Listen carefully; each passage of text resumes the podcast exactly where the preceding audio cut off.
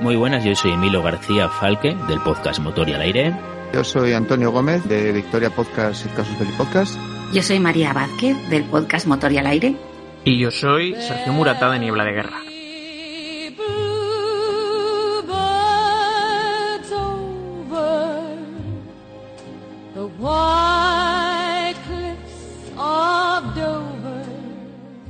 Muy bien, ¿y por qué estamos grabando esto ahora? Pues bueno, si has visto el título lo, comprenderás perfectamente. Este es un pequeño programa, intenta hacer un, humilde homenaje a Vera Lynn.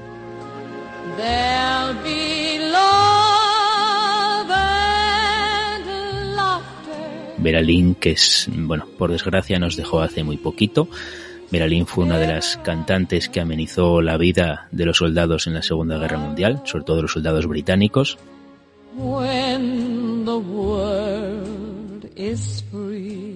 Y bueno, ya tratamos de ella en el programa de 1940, que además, eh, excepto María, estábamos todos los que estamos aquí.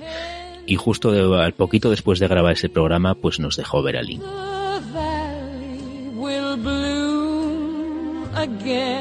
Y bueno, para entender quién es Veralín, eh, ahora explicaremos un poquito cuál fue toda su vida, su historia y su carrera y la implicación que tuvo lo primero de todo creo que tendríamos que ponernos en la piel de un chavalito, de un muchachete de apenas 20 años o menos, que lo sacan de su casa en un barrio de Londres o de cualquier ciudad de Inglaterra o de una casita en la campiña, ahí cuidando vacas y caballos, y tiene que enrolarse en el ejército, acabar metido en un tanque, en un barco de la marina o en una trinchera o en un campo de batalla, en cualquier lugar de Europa o de Asia, muy lejos de su casa, jugándose la vida y viendo cómo sus, sus amigos, sus hermanos, pues van cayendo y van muriendo, y recordando probablemente a su madre, a su hermana, a su novia, a, a toda esa gente que había dejado en su casa. Pues en esos momentos tan difíciles, uno de los apoyos morales que tuvieron estos soldados fue la voz y las canciones de Beralín, que durante un ratito cada día les transportaba de vuelta a casa y les hacía sentir la esperanza de que algún día volverían a, encontrarse con sus seres queridos.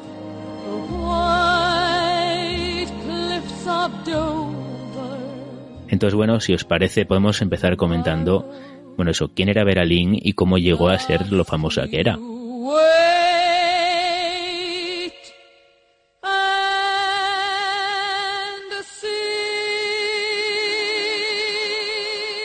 Así de, de historia, la verdad, su historia de, de, película al principio. Eh, pues nace una familia extremadamente humilde, o sea, el padre creo que era fontanero y, reparaba cosas, y la madre modistilla.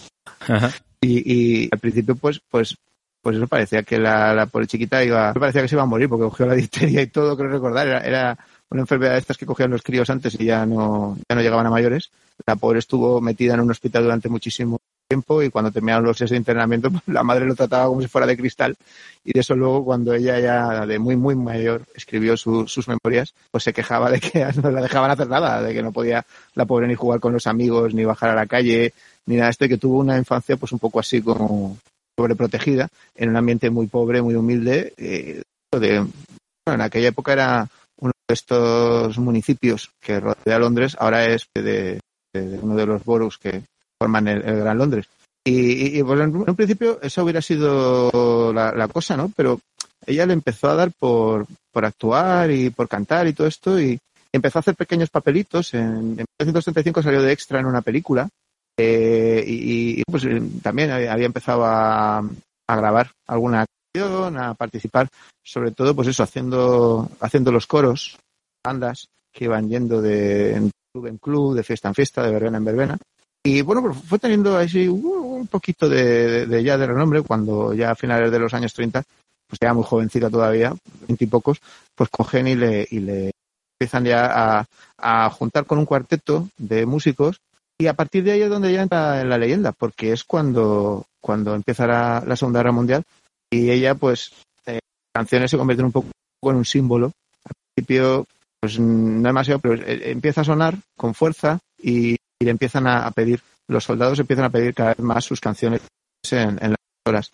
Y ahí es donde empieza su leyenda, porque en realidad, pues hasta entonces había sido pues, una de estas antes, eh, eh, grupos musicales de, de, esa de los años 30, pues que algunos tuvieron mucho y se convierten en la mayor parte, pues nada, es y no sé, pues lo, interesante, según ella misma consideraba, ella luego cuando hablaba de su propia vida, pues decía que era que realmente lo, importante había sido cuando ella había tomado la decisión de, intentar ayudar en lo que pudiera a las tropas, a, animar a su moral y, en un momento en el que realmente pues, pues Gran Bretaña estaba estaba como para que la levantaran la moral, porque vamos, los discursos de Churchill molan mucho, pero hay, que oír eso cuando estás en un refugio antiaéreo, o sea, dices, vaya, con que lucharemos en las playas, ¿no? Qué bien. No, no, no, es, no es a lo mejor lo que, lo que te hace tener ganas de, de, pelear. Bueno, pues durante la guerra, pues ya se comprometió a tope con la causa, con, con este, la, esta que se dedicaba a, a, repartir por ahí actuaciones entre las tropas en el frente o en la retaguardia. También, pues eso, a, ella empezó bajando, eh, a, las, a las estaciones de metro donde la gente se a hacer eh, a hacer de refugio un bombardeo, pues ella se metía y, y, montaban ahí una actuación. Y claro, pues de ahí pues la cosa fue, fue subiendo de nivel, ¿no? Es como toda esta gente que con de, con lo del confinamiento del coronavirus empezó a subir vídeos a YouTube, ¿no? Pues, pues un poco, nosotros con lo de las historias de emergencia, eh, ella quiso ayudar y, tal, y un poco de, de, graduación. vamos, ya en auténtico por el programa SQPC, que programita en la BBC, los soldados le mandaban mensajes y ella contestaba allí en directo y les cantaron una canción allí a, los chicos que están en el desierto en el, frente del paso de Jalfaya o a nuestros chicos que han ido allí a parar a Birmania y tal y eso y, ella pues los mensajes pues la animaban bastante a la, a la población militar estaba lejos del hogar que algunos de ellos llevaban años y gracioso es que bueno el comando no le hizo mucha gracia esto. Saben que, que estaba bajando la moral a las tropas. Que los ponía melancólicos. Lo que la gente necesitaba aires marciales y, y música de desfile, o sea, como si fueran los británicos fueran el ejército rojo el, primero de mayo desfilando por la plaza de Moscú, o sea, una cosa así. Eso supongo que se ve muy distinto cuando eres un soldado a pie de trinchera que cuando eres un mando mirando mapas y moviendo unidades sobre, sobre el mapa pero que esto debe de saber más gente que estaba ahí en Londres muy cómodamente pensando en su batalla, porque vamos, estaban en el frente no se quejaron nunca. María, creo que querías comentar algo. Ah, sí, sí, no, estaba, eh, quería comentar sobre el, programa de, que tenía Veralín en la radio, también un poco para que hagamos una especie de, de, loa a la radio que en tiempos difíciles eh, llega donde no llega nadie. Y en este caso, el programa se llamaba Sinceramente Tuya, que es un poco la frase que se pone al final de las cartas, pero bueno, de las cartas así no muy personales, ¿no? Porque las eh, cartas muy personales es mm, tuya afectuosa, ¿no? En inglés, me refiero a la traducción en inglés, y se llamaba así, sinceramente tuya. Y aparte de, actuar con el cuarteto e interpretar las canciones que le pedían los soldados, pues eh, Beralín tenía una, una, comenzó una iniciativa que a mí me parece muy interesante, sobre todo porque sí, a pesar de lo que dijeran los mandos en Londres y los políticos, yo creo que era algo que sí que animaba a las tropas, y es que visitaba los hospitales, sobre todo los, eh, las salas de parto, para eh, ver a las mujeres que acababan de dar a luz y mandarles directamente desde el programa de radio un mensaje a sus maridos que estaban en el frente, pues diciéndole, pues ha nacido, pues es niño, se llama Pepito y es guapísimo, se parece a su padre. Y eso, que llegaba antes que una carta, o que un, hombre, un telegrama no, pero que una carta sí, porque los telegramas no se utilizaban precisamente para esas noticias, pues eso sí que ayudaba a, hacer un vínculo ¿no? entre los soldados que estaban en África, que estaban en Birmania, que estaban en la India, que estaban en, eh, y sobre todo, que estaban en la guerra, mm, donde no estaban los ni los altos mandos ni los políticos, pues eso sí que ayudaba a que a que les elevase la moral y sobre todo a vincularlos con, con casa, que yo creo que es muy importante. Dear boys, I've been working in the West End all this week. and using the tubes and buses a lot, I realized how well some of the girls are doing your job while you're away. Good night, boys. Sincerely yours, Vera Lynn. We'll meet again. Don't know where, don't know when. Sí.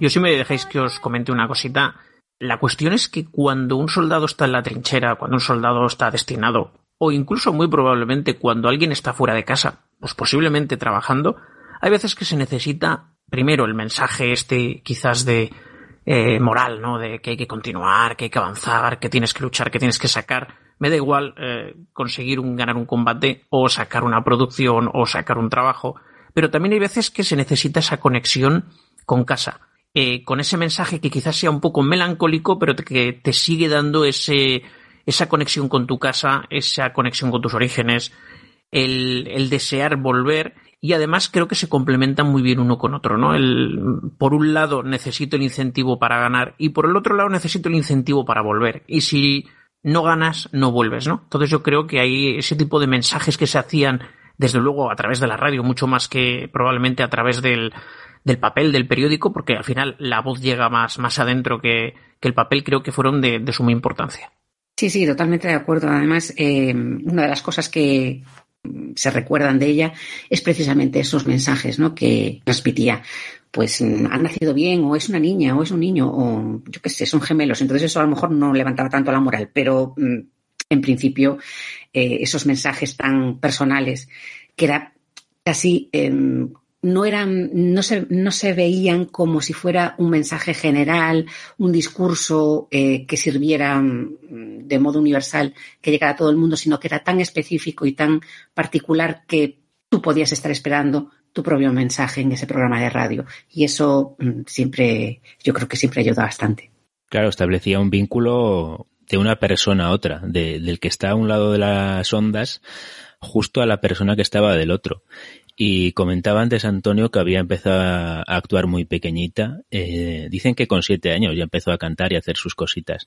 Es curioso porque ella decía, eh, ya de muy mayor, porque bueno, eh, murió con 103 años, entonces ya de, de muy mayor eh, le, le hicieron una actuación en el colegio en el que ella había estudiado, todos los niños cantando, bueno, por videoconferencia, y recordaba ella a su primera profesora de canto, que le había dicho después de oírla cantar que no tenía nada que hacer, que su voz no era muy natural, que no, que por ahí que no tirara, que no merecía la pena. Y, y Beralín le dijo, muy bien, muchas gracias señora. Se fue y siguió a lo suyo. Así que ya ves, mm, por suerte no le hizo caso. Afortunadamente, sí. sí. Yo el de maestro de la historia, realmente. Sí.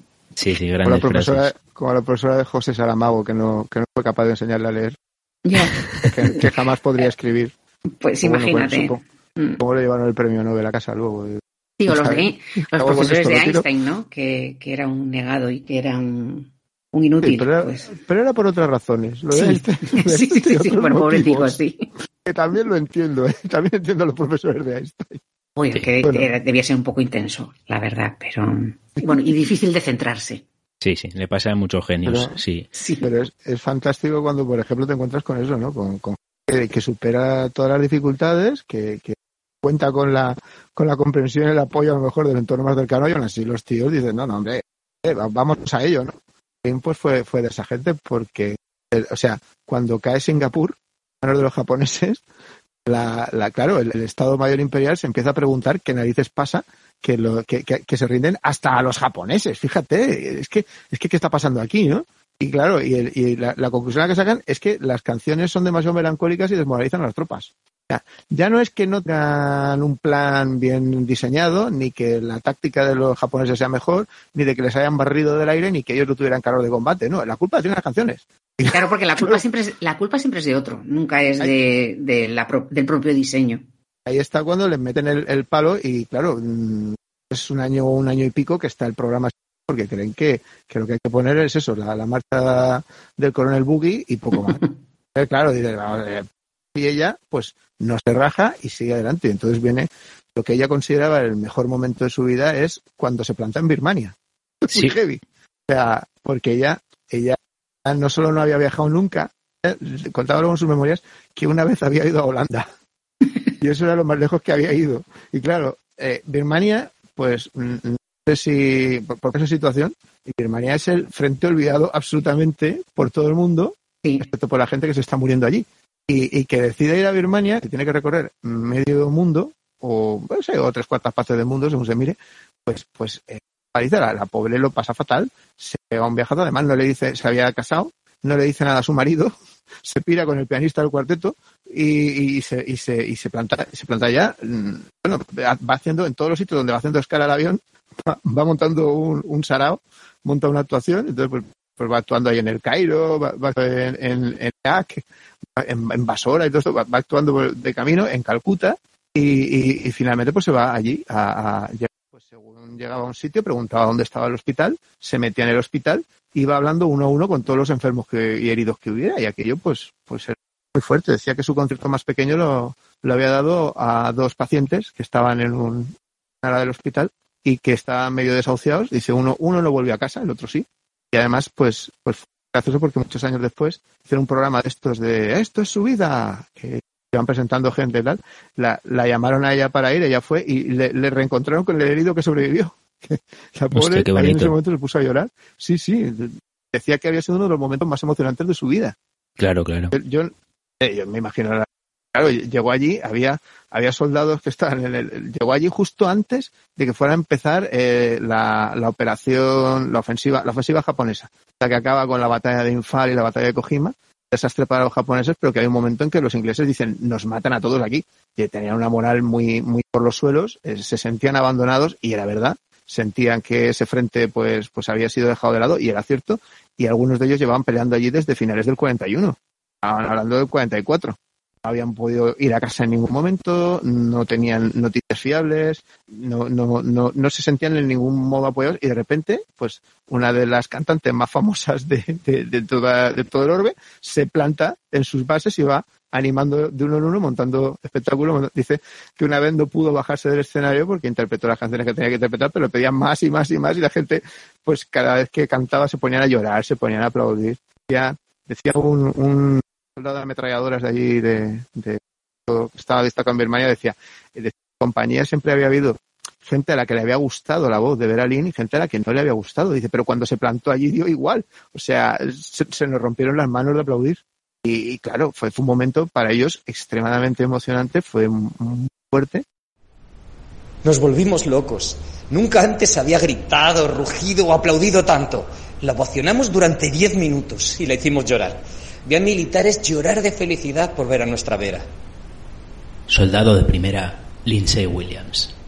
Y claro, pues eh, hay gente que igual que le echaron la culpa de, la caída de Singapur, dijeron que luego cuando los cuando los japoneses eh, hacen el, ataque a Kojima y Enfal, pues que parte de lo que les había ayudado a sentirse un poquito mejor consigo mismos era que hubiera ido alguien como ella a animarles. Tiempo después de la guerra, algunos veteranos decían que, que se la había jugado porque realmente había grupos de japoneses por todas partes, todavía no había empezado la ofensiva en serio, pero estaban infiltrándose y, que era y que ella había corrido mucho peligro de verdad. Seguramente los japoneses estarían escuchando las canciones también nadados y pensando en y recordando su casa, seguramente vaya. Claro, has dicho una cosa muy, muy importante, Antonio, y es que no le dijo nada a su marido. Es decir, eh, Caro Beralín, cuando fue declarada, digamos, la prometida de las tropas, la novia de, los soldados, estaba casada. Beralín se casó en el año 39 y como bien dices, bueno, eh, hablamos de una época en la que, bueno, mm, el papel de la mujer estaba mucho más supeditado, sobre todo una vez que estaba casada, ¿no? Pues se suponía que lo que la sociedad esperaba de ella es que fuera una mujer de su casa Además, evidentemente, cuando empezó la Segunda Guerra Mundial, eso evidentemente trastoca todo y ella pensó que, su carrera se acababa, su carrera artística, pues ya ves, eh, con la guerra en marcha, pues que iba a acabar en una fábrica montando tornillos de Spitfires o cualquier cosa. Sin embargo, se negó a hacer eso y como contaba antes María o, o Antonio, pues se empezó a bajar a los metros y hacer actuaciones y hacer lo que le parecía que tenía que hacer, independientemente de lo que se esperaba de ella. Sí, además el, apodo de novia de las tropas no es tanto eso también es una cosa que, se debería aclarar.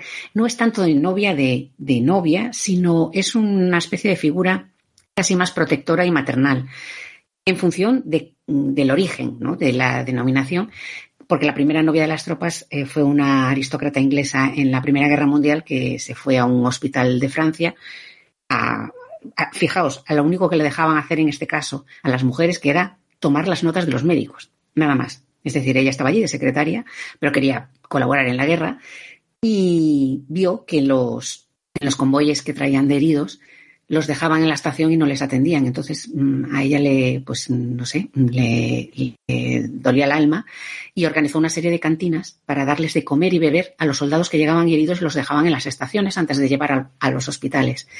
Y al final acabó montando una especie de red de cantinas que se llamaban los, eh, los buffets eh, para los soldados británicos, aunque en lenguaje coloquial se llamaban angelinas, porque esta señora, la primera novia, se llamaba Lady Angela Forbes, entonces se llamaban angelinas a las cantinas.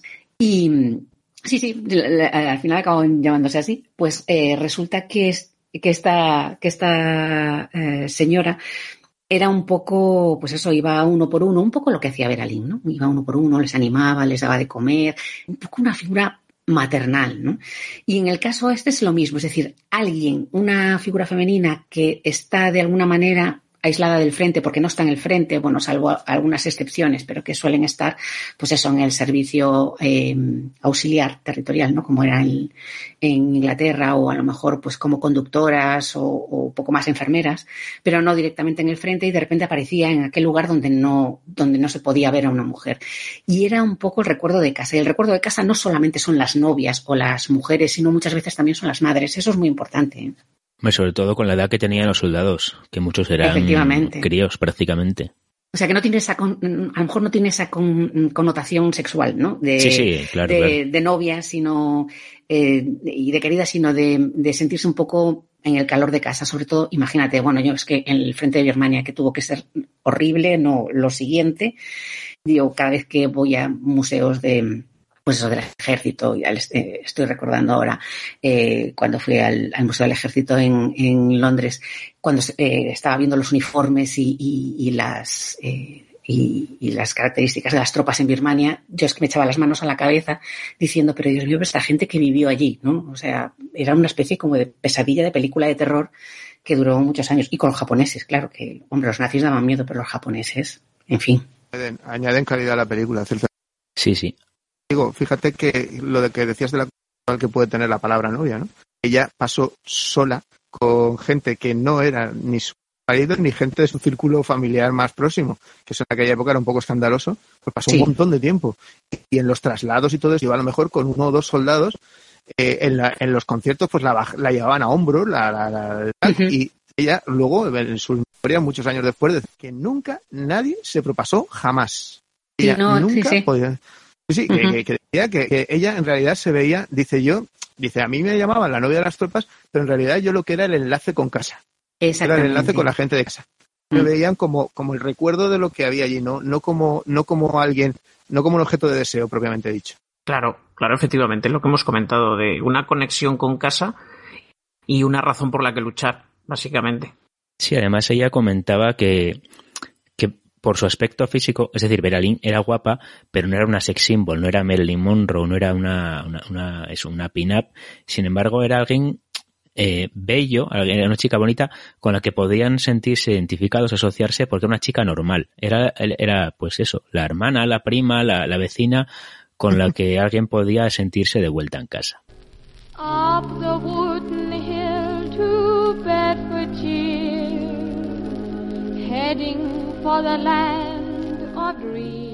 Muy bien, pues eh, bueno, Beralín eh, tuvo varios temas que fueron, bueno, que han pasado prácticamente a la historia de la Segunda Guerra Mundial. Uno de ellos es de White Cliffs of Dover y hay otro que es prácticamente el, uno de los himnos no oficiales del Reino Unido, que es una canción que grabó en el año 1939, que es We'll Meet Again, que bueno, es la letra y música es de Ross Parker y Hugh Calls, pero vamos, es la canción que popularizó sobre todo Beralín, eh, que la catapultó a la fama, sobre todo porque, vamos, representa todo lo que estamos diciendo, de volver a casa, de volver a encontrarte con los seres queridos, está condensado y contenido en la letra de esa canción. Y además, eh, Iliu, esta canción, por lo que he estado leyendo recientemente, ahora que hemos estado sufriendo el tema este de la pandemia, que bueno, los británicos parece que empezaron también muy valientes y luego se encerraron en casa igual que el resto del mundo, precisamente la letra de esta canción fue referida por la por la reina como dentro de su mensaje, ¿no? O sea que un poco lo que ha sido para nosotros ese resistiré, no ese himno popular, parece ser que también ha servido, fijaros, eh, un montón de años después, 80 años después, ha resultado eh, en el himno de la Gran Bretaña para aguantar en casa. O sea, un, un como digo, un sonido, una, un mensaje unas letras que te quedan en la cabeza y que te dan aún fuerzas para continuar, ¿no? Da igual las circunstancias, ya lo he dicho, el combate en Birmania, fijaros lo, desastroso que era, o el desierto, precisamente, tanto a nivel tropical como el desierto, fueron los peores frentes sin duda en los que el soldado no solo tenía que eh, matarse con el de enfrente, sino que encima tener que sufrir esas condiciones climatológicas tan adversas, pues en, de esta misma manera se ha aprovechado ese mensaje para superar pues este momento difícil que también ellos no les ha quedado más remedio que sufrirlo.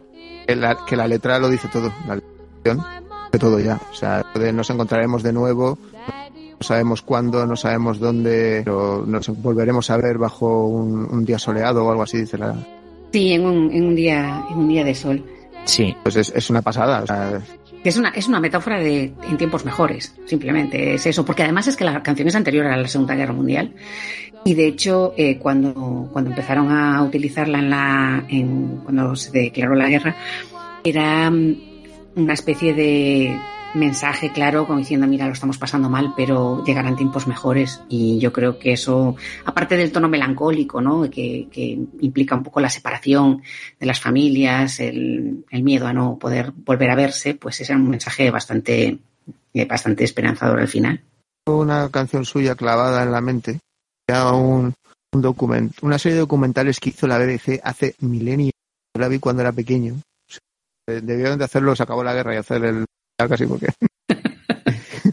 eh, y, y, se llamaba el, Mundo en Llamas. Sí, sí, la recuerdo, la recuerdo. Qué gran, qué gran serie, ¿eh? Sí, sí. En la 2, en la 2 de televisión española. En la 2 la echaban, sí. Pues difícil de superar, esa serie era buenísima y el, el, el, los primeros episodios, cuando te sale la movilización de los británicos, cuando van para el continente, te ves cómo suben en los trenes, imágenes de la época, ¿no? De cómo suben los trenes, de cómo la gente va a despedirles con banda de música, cómo sacan tal, pues habían hecho los, los realizadores del, del, del, documental que deben de ser más desgraciados que el infierno, ¿no? Porque hay que ser muy... Estaba poniendo eso, pusieron una canción de Vera que era la que se me quedó clavada a mí para esta mi vida, que es esa de Deseame suerte, ¿no? Wish me luck. Uh -huh.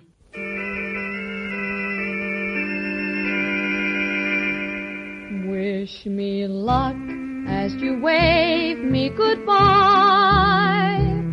Dice, dice algo parecido, de este mientras te digo adiós, no, no, no, no, no, me despidas con pena, anímame. Dime que nos veremos pronto, sonríe, que no me sienta triste, que, no que el último recuerdo que me lleve de ti no sea, o sea Give me a smile, I can keep all the while in my heart while Yo no entendía lo que decía la canción, pero ver aquella canción tan alegre mientras veía eso y sabiendo lo que iba a pasar después, porque yo de pequeñito ya sabía lo que iba a pasar cuando llegaran esos tíos a Francia, pues, pues no sé, se me quedó un poco así, como diciendo, la leche, mm, qué, qué mal rollo, ¿no? Qué mal rollazo. Realmente, pues eso, era, era un, mensaje de, de, ánimo, porque no todas sus canciones eran tan, tan melancólicas. Tenía alguna, a mí me hace mucha gracia, una que es para eso, para animar también a la gente que, que se llama Haz como la tetera, haz como la tetera y canta. Y Silva, sí, sí, sí, sí. Sí, que me, me encanta. Me encanta. Esa, eso, desde de cuando la cosa vaya mal, tío, que si viene días de lluvia, días oscuros, tal, si viene el momento, tú haz como la, tú haz como la tetera y silba. Me encanta esa canción. Es muy, es muy, es muy graciosa también.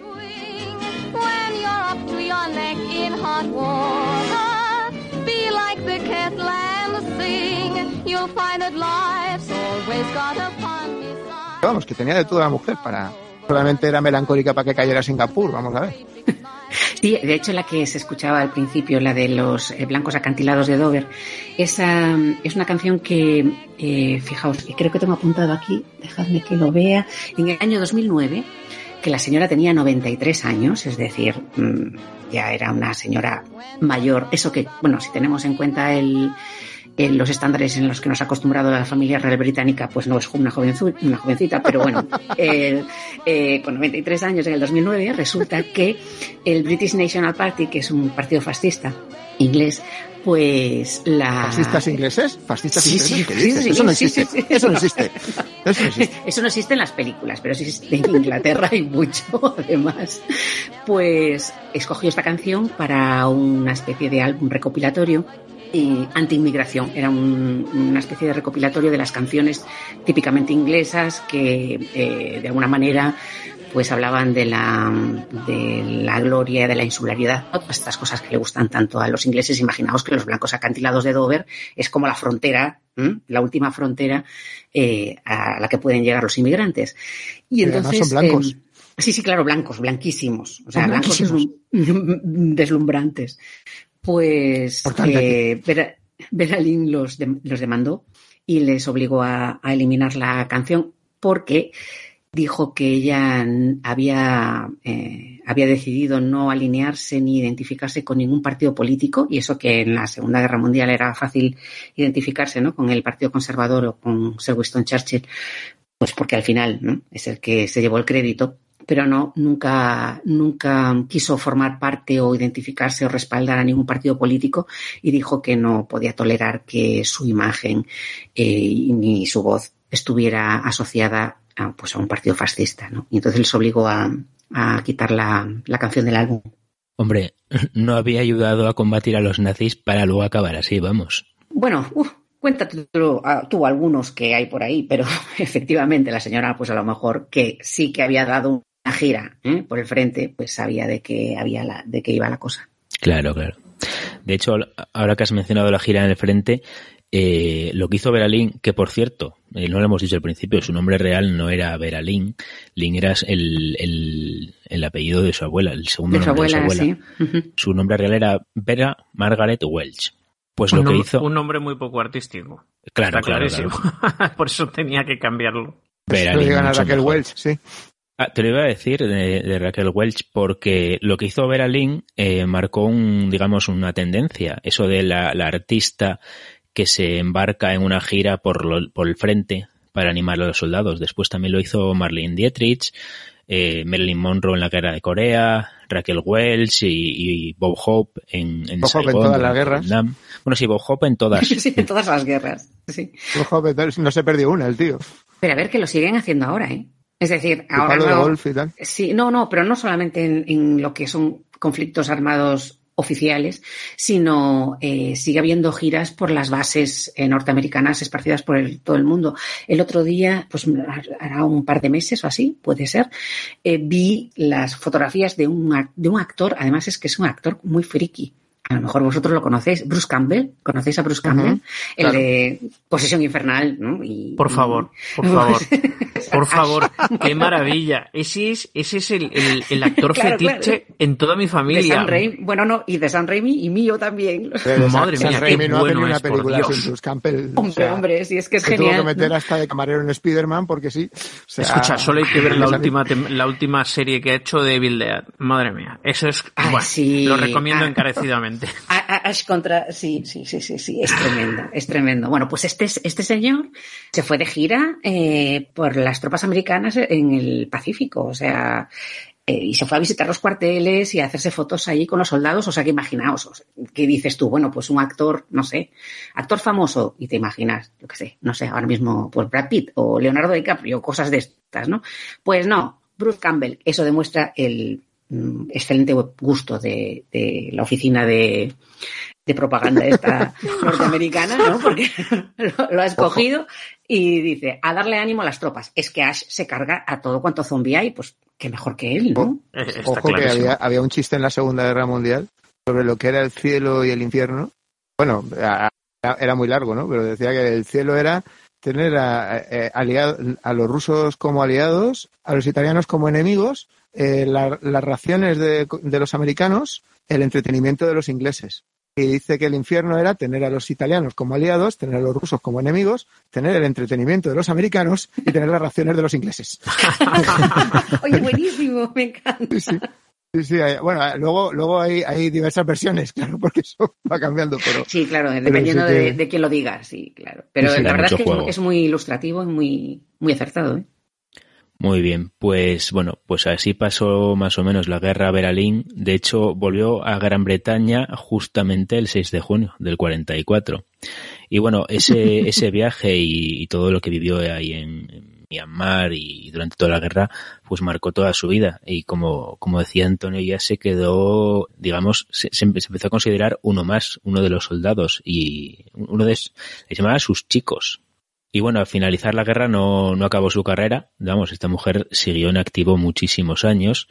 Todavía en los años en el 52 se convirtió en la primera artista británica en, encabezar la lista de ventas en Estados Unidos. ¿Es que los Beatles? Ya ves. Bueno, de hecho, la, reina Isabel II confesó en el 75 que Beralín era su, su cantante favorita. Y bueno, entre los... Sí, eso fue, eso fue cuando la, nombraron Dame. Dame eso es, dama del Imperio Británico. Y también tiene una medalla militar, que no recuerdo ahora cuál es, eh, por, su, por su estancia en, en Myanmar. ¿Recuerdas cuál es, Antonio? Que no la tengo aquí ahora. Pues ahora mismo no me acuerdo, pero creo que es una medalla de esas del Imperio Británico. Sí, sí, algo de eso es, sí, de las que les dan a determinadas personalidades por unos hechos X y además está hecho, el, jurado lo determina una persona, me parece, de la familia real, que yo no sé si no es la misma reina, y otros dos o tres que conforman el jurado y con ocasión de actos especiales, de una carrera determinada, etcétera, les otorgan este tipo de medallas, sí. Bueno, pues Beralín volvió a actuar todavía en el año 95, en el aniversario del Día de la Victoria. Aún actuó delante del Palacio de Buckingham Palace, delante de, un montón de veteranos que aún quedaban ese día y de un montón de gente. Y bueno, por supuesto, eh, lo hemos comentado antes, Will Meet Again se ha convertido en prácticamente un himno en Reino Unido Evidentemente el mensaje que transmite es atemporal. Como decía Sergio, ya no solo es para la guerra, es para cualquier momento o cualquier punto de tu vida en el que estés lejos de casa e incluso en que estés en casa. Estás un poco melancólico con un par de pintas de cerveza y cantando Will Meet Again, pues evidentemente es muy difícil que no se te escapen las lágrimas. Bueno, el, uno de los usos más famosos de, esta canción es al final de la película de Kubrick, Teléfono Rojo, Volamos hacia Moscú, que es glorioso. De hecho, bueno, Kubrick tenía pensado terminar la película, que es una sátira bastante hiriente de lo que es eh, el ejército americano, de las relaciones internacionales, porque esas conversaciones en la sala de guerra son para ponerse, para ponérsele a uno los pelos como escarpias. Tenía pensado terminar la película a tartazos en una guerra de tartas como las películas del cine mudo, pero mm, al final decidió que aquello era demasiado una farsa, que quería mantener un poco la sátira. Y la escena final, tampoco vamos a hacer spoiler, porque mm, es raro que alguien no la haya visto, que son esas explosiones nucleares que se ven, que por cierto las tomaron de, de las imágenes de las explosiones de los experimentos del atolón de Bikini, de Trinity, etcétera. Pues sale eh, las explosiones nucleares con la canción de Beralín, con lo cual la sátira es todavía mayor, ¿no? Porque está hablando de una, de una guerra nuclear y ahí sí que vernos, vernos, vernos, pues lo tendríamos un poquito más complicado. Daría para otro programa. Sí, sí, sí, sí, sí, sí. Bueno, yo de hecho, cuando presenté la tesis, eh, en vez de eh, presentarla, pues eso, con un PowerPoint, pues decidí rodar un cortometraje, ciencia ficción. Y, eh, bueno, la temática era universos paralelos, etcétera, y sobre todo mm, guerra nuclear, ¿no? Y la escena final quería para los créditos la canción de, de Beralí, la de Will Meet Again. Y de hecho, bueno, pues escribimos a la discográfica, a las GAE, para que nos dieran un presupuesto de cuánto, cuánto costaría utilizar la canción en los créditos, nada más. Y bueno, el, el presupuesto que tenía yo para el corte, el corto era cero euros o sea que todo lo que nos pidieran iba a ser mucho, pero bueno, podíamos hacer una especie de colecta. Y creo que cuando mm, llegó a la cifra y eran como 700 euros o algo así, dije yo, mira, no, cantamos nosotros cualquier cosa. Tarareamos. sí, pero no, eh, simplemente utilizar la, la, música, ya no digo ya la grabación original de Beralín, era, mm, se salía de madre, ¿no? Pero me hubiera gustado porque era un homenaje también a, Kubrick de alguna manera, ¿no? Y quería, quería tener esa, esa, ese detalle. Pero al final, nada, al final el sonidista, que es también músico, dijo, compongo yo la música, tú compones la letra y hicimos una canción fantástica y que nos sirvió mm, para los créditos, que los alargamos para que se escuchara mucho, pero uff. Normal. Sí, no, si la descarga está un poco alejada de la realidad, pero bueno, yo creo que va a ser otro, otro tema que otro día ya se podría, ya se podría tocar. Sí, sí. Muy bien. Pues bueno, decíamos que la carrera de Beralín continuó mucho después de la guerra y bueno, aparte de cantar, Beralín estaba siempre metida en, acciones benéficas, en, asociaciones para niños discapacitados, en recaudando fondos. Y bueno, es una, eh, evidentemente, eh, Beralín representa, ya cuando era mayor, representaba prácticamente, si, si de joven había sido la hermana, la novia, casi la madre, de mayor representaba la figura de la abuelita adorable totalmente. Eh, de, hecho, se ve en algunos documentales en internet, sus vecinos hablan maravillas de ella, que era una señora encantadora, que hablaba con todo el mundo y que era, vamos, que era un amor de mujer. Bueno, ya sabes que hay un peligro en la gente que siempre saludaban, ¿no? Que luego al final son siempre los asesinos. Bueno, sí, hay que tener cuidado siempre. Por favor. Claro, era muy normal, siempre saludaba, ¿sabes? Era muy educado y zaca. Y después psicópata. Se hacía de payaso en la fiesta bueno, pues su, su último disco todavía fue publicado en 2010. O sea, daros cuenta, con, con 93 años estaba esta mujer. Todavía aún durante la, la reciente pandemia del coronavirus, ella eh, había públicamente animado a la gente a recuperar el mismo espíritu que tuvimos durante la guerra. Sí, yo creo que, bueno, como decíamos antes, ¿no? No solo su música era un símbolo, lo fue ella, y también deberíamos recordar a alguno de estos veteranos de la Segunda Guerra Mundial, que los hombres ya con edad avanzadísima hicieron varios actos públicos, vueltas a la manzana, eh, en señal un poco de esfuerzo, no sé, gente que se había curtido en un, lugares muy duros, en unos casos, pues como este hombre, quizás en algún frente difícil, en el caso de Beralín, pues eh, lo que hizo ella pues hombre, hubo otros actores que lo hicieron, pero parece que esta mujer, como se suele decir, marcó la diferencia. Y, yo creo que esto a un país que guarda mucho las tradiciones como es Gran Bretaña, y especialmente, claro, han sufrido esa Segunda Guerra Mundial, sufrieron sus bombardeos, eh, bueno, tuvieron varios cientos de miles de muertos. La realidad es que yo creo que no dejaba de ser, como hemos dicho desde el principio, otro símbolo y otro símbolo de resistencia. Y así es. Y además un símbolo de resistencia que, que unía al país no, no vamos a ahondar en eso, pero vamos, seguro que si pasara aquí en España la gente estaría peleándose a favor o en contra de Beralín. Sí, sí. Eh, lo que lo que estaba eh, lo que estaban comentando antes de del, respeto a los veteranos, ¿no? El, un poco esa sensación de, unificar el, sentimiento, ¿no? De, hemos pasado por algo que es muy duro y, debemos recordarlo, debemos honrar a las personas que, que lo que hicieron posible que, que llegáramos a donde estamos.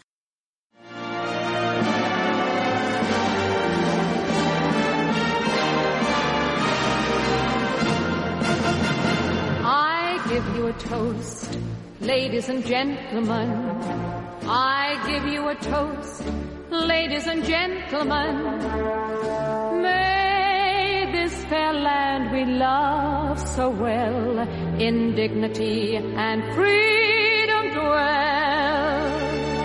The worlds may change and go awry while there is still one voice to cry. There'll always be an England while there's a country there's a cottage small beside a field of grain. There'll always be an England while there's a... Yo recuerdo visitando el, el, Museo de la Royal Air Force en, en Cosford. Claro, quedan muy poquitos, claro, porque quedan muy poquitos los pobrecicos. Pero había dos veteranos, esto fue hace cuatro años, me parece. Imaginaos la edad que podían tener, o sea, de 90 para arriba dos veteranos del Ejército del Aire que estaban sentaditos en la entrada con, eh, con una pancarta en una mesa, con una pancarta que decía somos fulanito y fulanito, veteranos, tal, haznos tus preguntas y uno de ellos incluso venía con su álbum de fotos en donde mm, se veía pues eh, las imágenes de cuando él era pequeño, cuando estaba en el colegio, cuando se casó, cuando lo alistaron, cuando estuvo en el frente de no sé dónde, cuando estaba con el avión de no sé qué, eh, cuando se murió su mujer, cuando la reina le mandó una carta, ¿sabéis? O sea, eh, y este tipo de cosas, digo, yo lo, yo lo he hecho tanto de menos aquí en, en España, porque muchas veces la historia están los libros siempre. Bueno, yo, ¿qué voy a decir yo que soy historiadora? ¿no? Pero la historia también está en las personas. Y eso eh, forma un vínculo entre las nuevas generaciones y lo que realmente pasó, porque lo que leemos en los libros a veces está a años luz de lo que creemos que somos nosotros, ¿no? Y a mí me encantó hablar con aquellos dos señoriños, eran eh, fantásticos, eran maravillosos. Mm, ya os digo, debían de tener no sé, como debían de ser como Betalín ahora, ¿sabéis? O sea, mm, los 103 años pero mm, eh, fue una experiencia fantástica.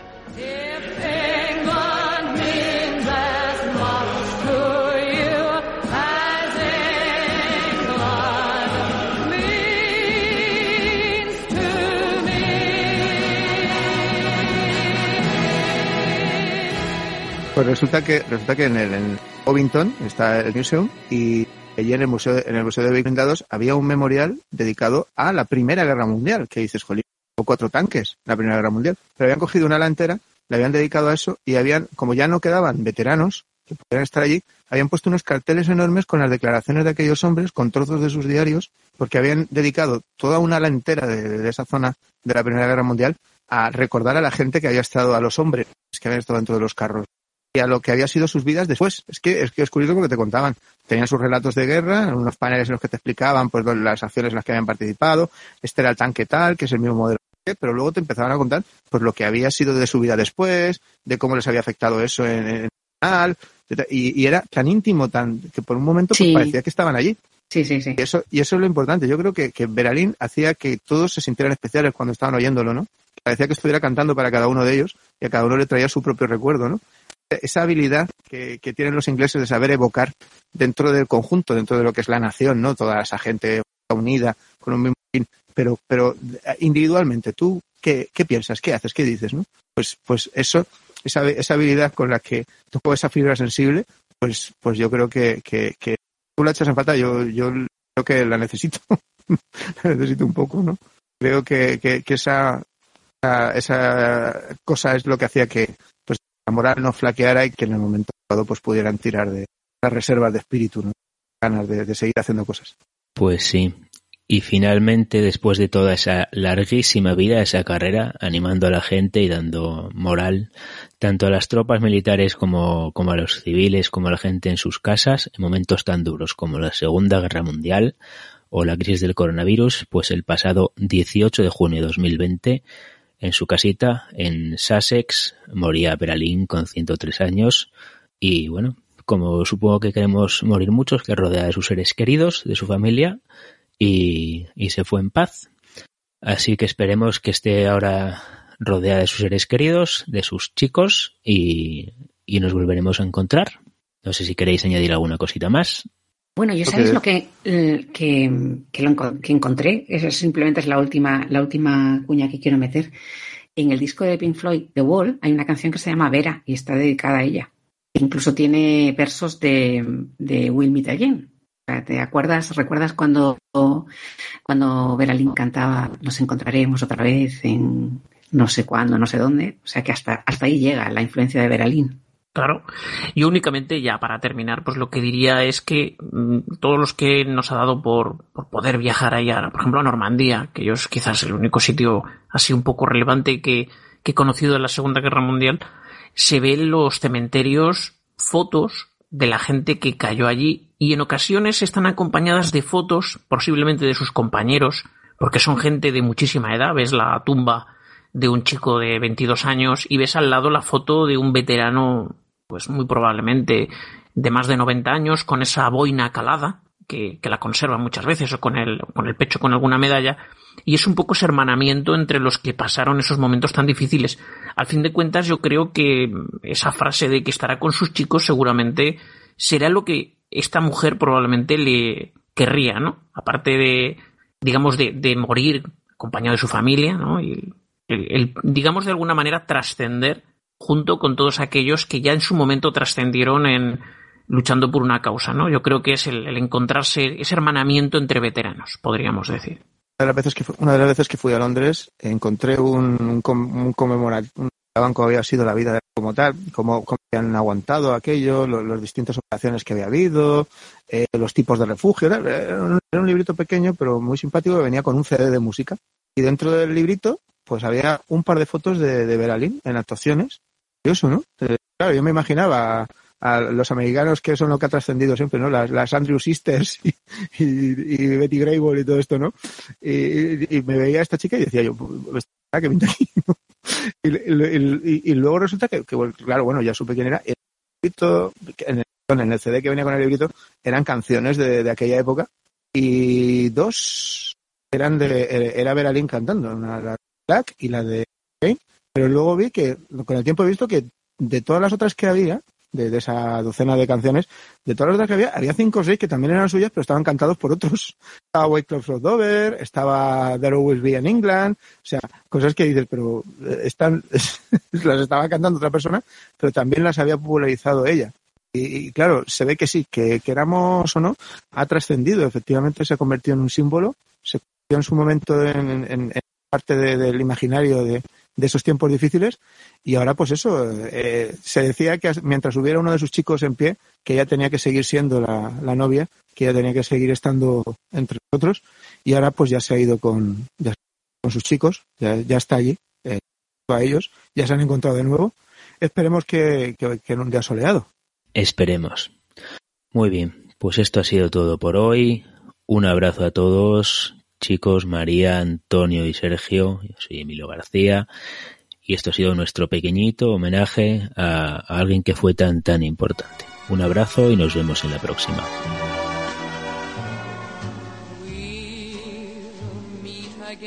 Nos veremos otra vez. No sé dónde. No sé cuándo.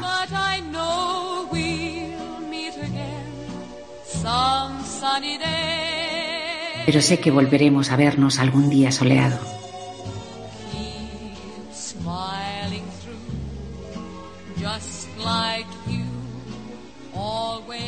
Sigue sonriendo como siempre lo haces.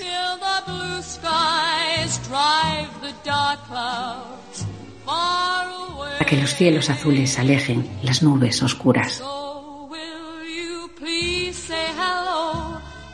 tell them I won't be long. They'll be happy to know that as you saw me go, I was singing this song. We'll meet again, don't know where, don't know where.